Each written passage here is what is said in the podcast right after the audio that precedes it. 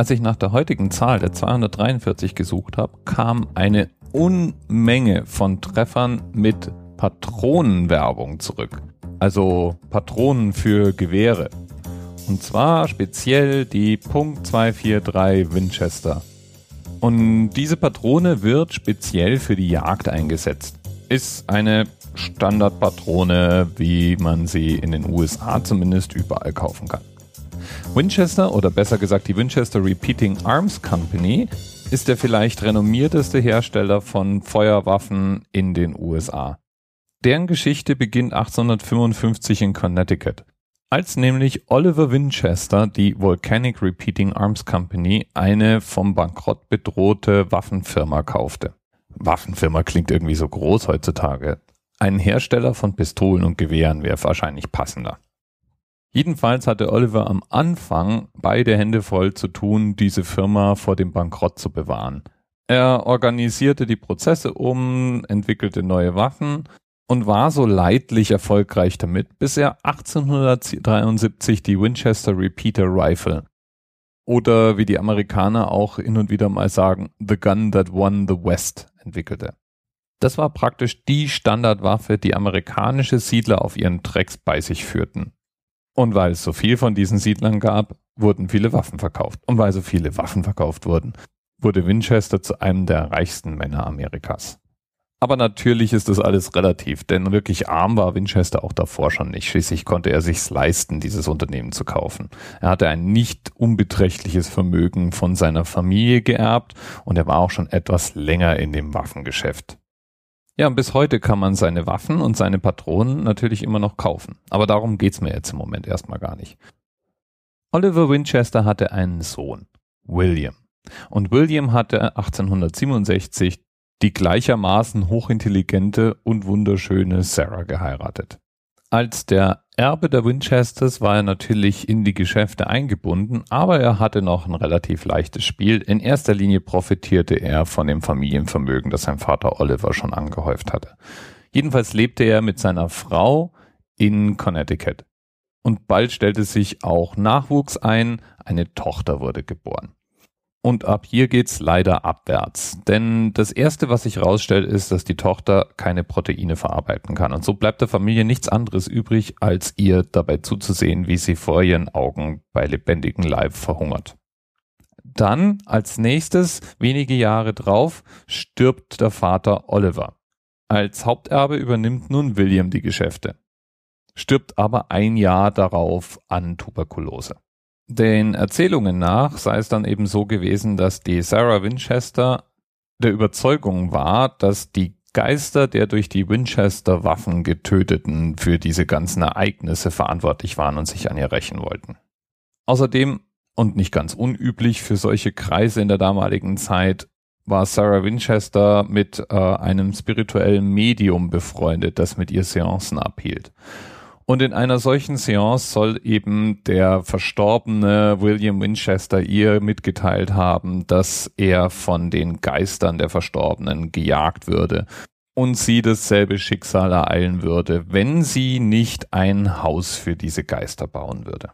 Dieses Haus müsste auch ständig weiter wachsen, denn es würden ja immer neue Winchester-Opfer dazukommen. Wenn sie das aber täte, so der Geist von William, dann hätte sie eine Chance auf Unsterblichkeit. Und das alles natürlich ist eine Legende. So richtig belegbare Quellen gibt's für diese ganzen Erzählungen nicht. Was aber belegt ist, ist, dass Sarah Winchester nun nach New Haven in Kalifornien umzog und dort ein Farmhaus mit acht Räumen kaufte und sofort damit anfing, es weiter auszubauen. Innerhalb der ersten sechs Monate wurde das Haus so von acht Zimmern auf 26 Zimmer ausgebaut. Und angeblich soll diese Baustelle, so wird zumindest immer mal wieder behauptet, 38 Jahre lang in Betrieb gewesen sein und das 24 Stunden am Tag in rotierenden Schichten. Angeblich, wie gesagt. Weil die Bauzeit aber so lange war, ist natürlich das Winchester Mansion, wie es heute auch genannt wird, eine Mischung aus den verschiedensten Architekturstilen.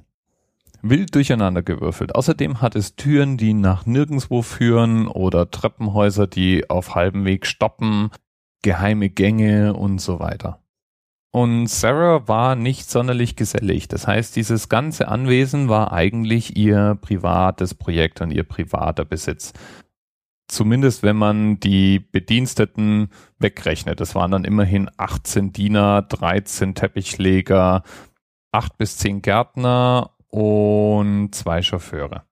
Aber wenn man eben mal von diesen so rund 40 Leuten absieht, war das eigentlich fast schon privat. Gestorben ist sie dann 1922. Das wurde also nichts mit der Unsterblichkeit.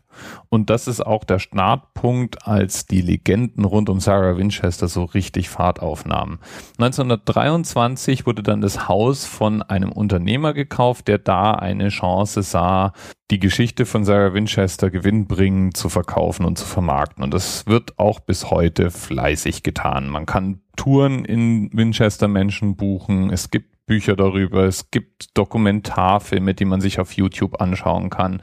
Und mit seinen 150 Zimmern, 2000 Türen, 47 Kaminen, 40 Schlafzimmern, 40 Treppenhäusern, 17 Abzügen, 13 Badezimmern, 6 Küchen, 3 Aufzügen, 2 Kellern und einer Dusche ist dieses Haus auch wirklich beeindruckend.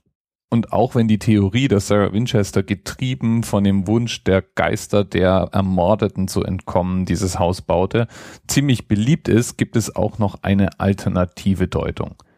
Sie lebte nämlich in einer Zeit, in der bestimmte Berufe schlicht für Frauen nicht offen stand und sie hatte eine Leidenschaft für Architektur. Und das ist die alternative Erklärung, dass nämlich Sarah Winchester an dem einen Platz, an dem sie Architektin sein durfte, in ihrem eigenen Haus genau diese Leidenschaft auslebte und deswegen so viele Räume bauen ließ und deswegen so viele Stile mischte. Und die Treppen, die ins Nirgendwo führen oder Türen, die plötzlich in einer Wand enden, die lassen sich auch erklären, denn ein Erdbeben mit nicht ganz unwesentlichen Verschiebungen und Zerstörungen könnte eigentlich auch als Begründung für diese Phänomene herhalten. Aber es ist natürlich nicht ganz so gruselig und spannend und mysteriös. Bis bald. TMRS 10, 9, 8, the experience of 47 individual medical officers. Was hier über die Geheimzahl der Illuminaten steht. Und die 23. Und die 5. Wieso die 5? Die 5 ist die Quersumme von der 23.